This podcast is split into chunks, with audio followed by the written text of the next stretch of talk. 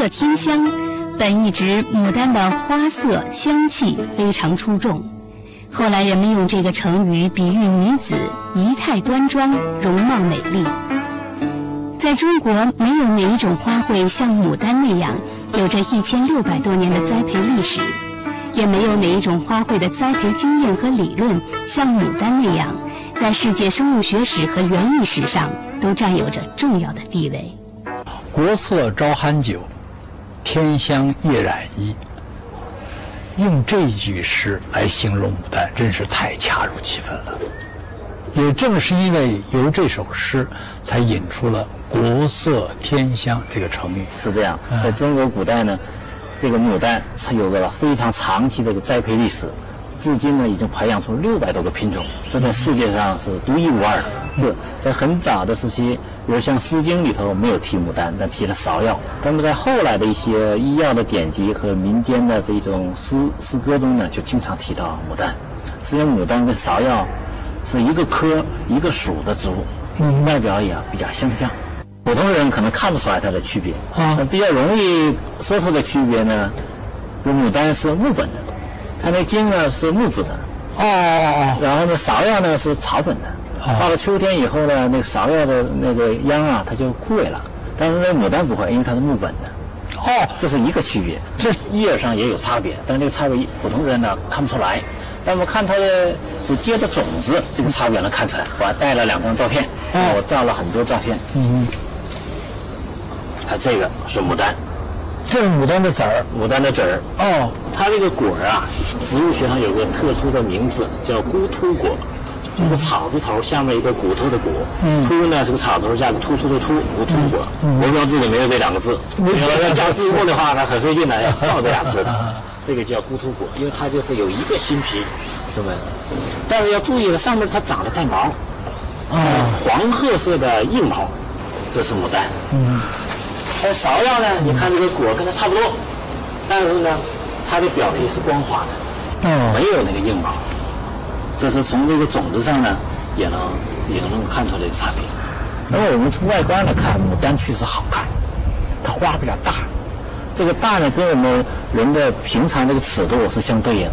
如一种花小花可能也很好看，但因为跟我们人的尺度差的比较远，所以很难去欣赏。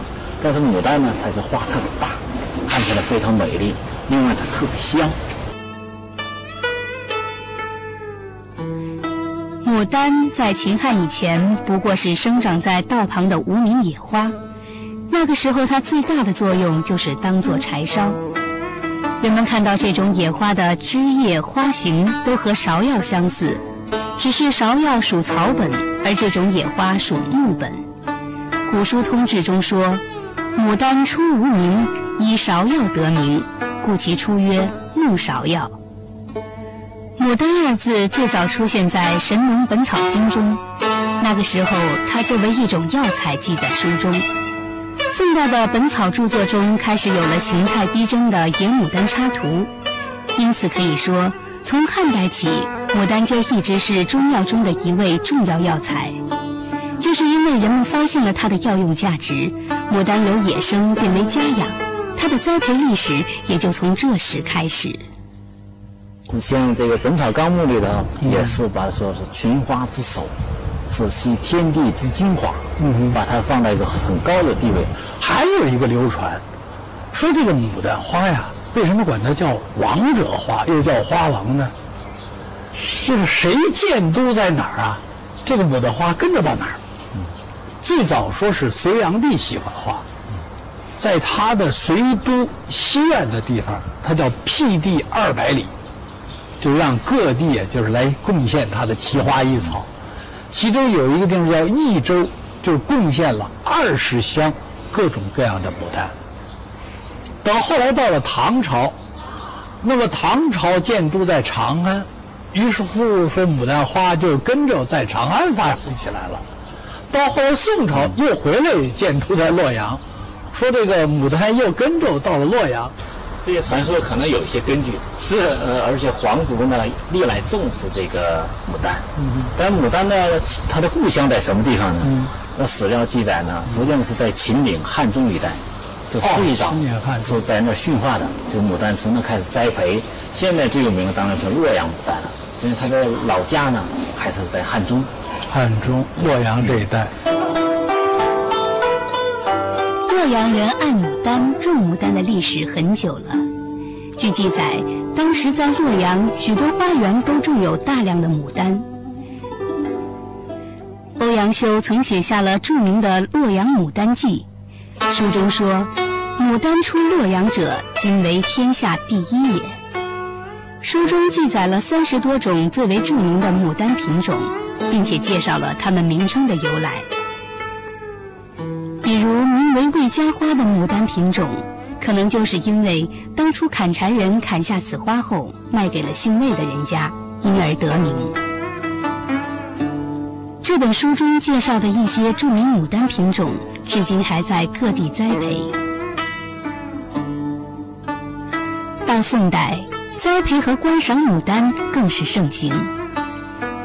柳宗元《龙城录》中记载，洛人宋善富善种牡丹，凡牡丹变一千种，红白斗色，人不能知其数。宋善富是当时著名的牡丹花师，他培育出大量的牡丹品种，曾被皇帝诏旨骊山栽植万株牡丹，色彩各异，千姿百态。如果书中记载属实，那宋善富培植牡丹的技术就真正成了绝技。北宋时，洛阳人更是善于培育牡丹，他们用嫁接方法固定芽变和优良品种。芽变用现代术语说，就是连年选择变异的植株，可以创造出新的类型。不接则不佳，是北宋时花师们最突出的贡献。在当时记录牡丹栽培技术的专著中，详细记载着牡丹的选地、花性，特别是嫁接育种都十分讲究。这也许就是洛阳牡丹能够假原因之。从一种野花到现在有六百多个品种，几乎遍及全世界。千百年间，栽培牡丹的花师们为我们留下了宝贵的经验和理论，对世界生物学史和园艺史也都做出了贡献。这个牡丹的名字啊，它的变化，现在去考证了，也有不同的说法。嗯，有人说这个牡丹呢，是因为它是鱼性繁殖，虽然它结籽儿，但是不用这籽儿来繁殖，而是它根儿上发出小芽，所以这个母呢就相当于这个无性繁殖的意思。但这个说法呢，呃，也有争议。有一位考据学家呢叫夏维英，他也是植物学家、植物史家，他写了一本书，我去查过，他说过，这个“母”字实际上没有什么特别的含义，只是一个发语。并不是指的无性繁殖，不是，它就是个语助词，就是它的重心呢在那个“丹”字。嗯哼，这个“丹”呢又不是指花是红色的，丹当然就赤啊红啊，它实际上是指什么？指它的根，它的根的颜色皮是红色的，根里边肉质呢是白色的，跟芍药一样。所以它最早呢，这个“丹”呢是指它的根，而“母”字呢仅仅是一个语语气词。这个牡丹培养培养到最后啊，据说是很贵的，有的管它叫千两金。这价值连城。哎，价值连城，说是买一个一株好的牡丹花不得了，所以那时候当时还流传这么一首诗啊，叫做“豪士请郎买，贫如假秤官”，也就是说有钱人自己买回来种在自己的花园里了，那个穷的呢，他就得别人养的花，他借着机会来看一看。那牡丹它是富贵的象征啊，是所以是有钱人呢是跟他俩人一贴近，可以自比。但是穷人呢，书生呢就很难去跟牡丹靠得更近，而书生靠得更近的是兰花，梅兰竹菊，嗯，这是书生所喜欢的东西。武则天 有这么一句诗啊，是专门赞美牡丹的，叫“不特芳姿艳指，足压群霸，而劲骨刚心，由高出万卉”，就可以看出来，武则天对于整个牡丹花的评价是很高的，认为它是万花之王。她也懂懂得欣赏。对，那后来用传说说，这个叫洛阳红的一个品种，是很重要的一个品种，就是武则天从这山西的老家带到洛阳，然后繁殖开来的。那么他能欣赏牡丹，而且是真正是懂得牡丹。啊，牡丹现在被称为花王。嗯。那么国色天香呢，跟牡丹紧密的联系在一起。嗯。但是在现在这个国色天香呢，它跟人联系在了一起。嗯。比如有一个人说过一句话，说天上的星星这是很美丽的，能看星星的人是有一定的雅趣的，然后能看地上的花草，但是能够欣赏人间的爱情。说这三者能够欣赏的人是属于他有一定的修养。那么国色天香呢，这三个里头占了两个。哦，国色是属于这个花草一类天香，它俩联系在一起，把这花草和人间的爱情两个都密切的结合在一起。花色、花香，还有花型和开花的时间，是人们对一种花卉最基本的评价标准。花色是以稀为贵，花型主要是说花的大小。一般是以花朵越大为越好。牡丹开花的时间一年中只有十几天，为了这十几天的开放，园艺师们要付出一年的辛勤栽培。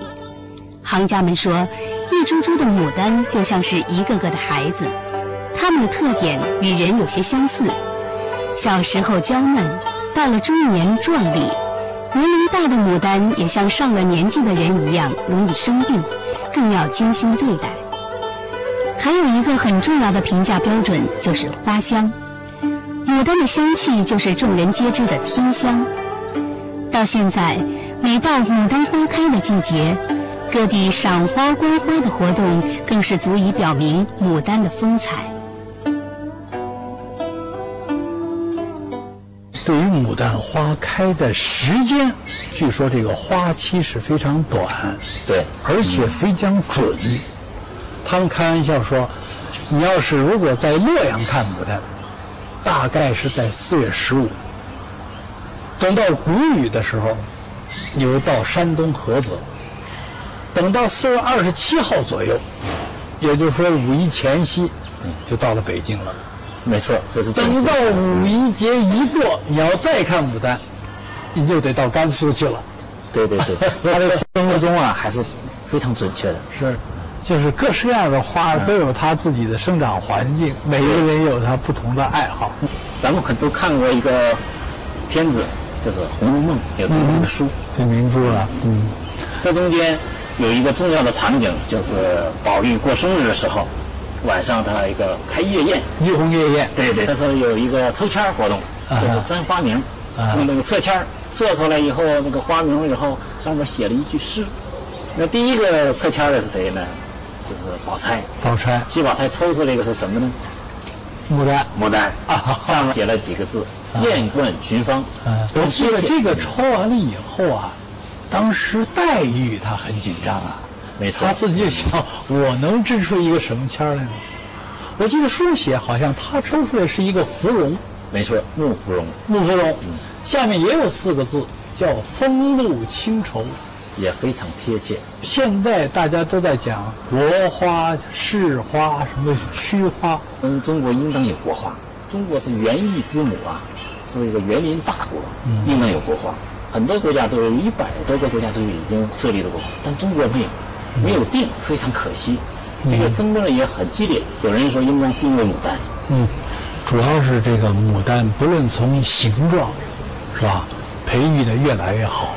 咱们开玩笑说，由单瓣儿到最后双瓣儿、三多层，在起楼了，起楼了，这是啊。然后从香，大家形容的简直不得了了，说这玩意儿有清香，说馨香，说说是异香。甚至于干脆就天香，正是由于有了天香，才引出国色天香。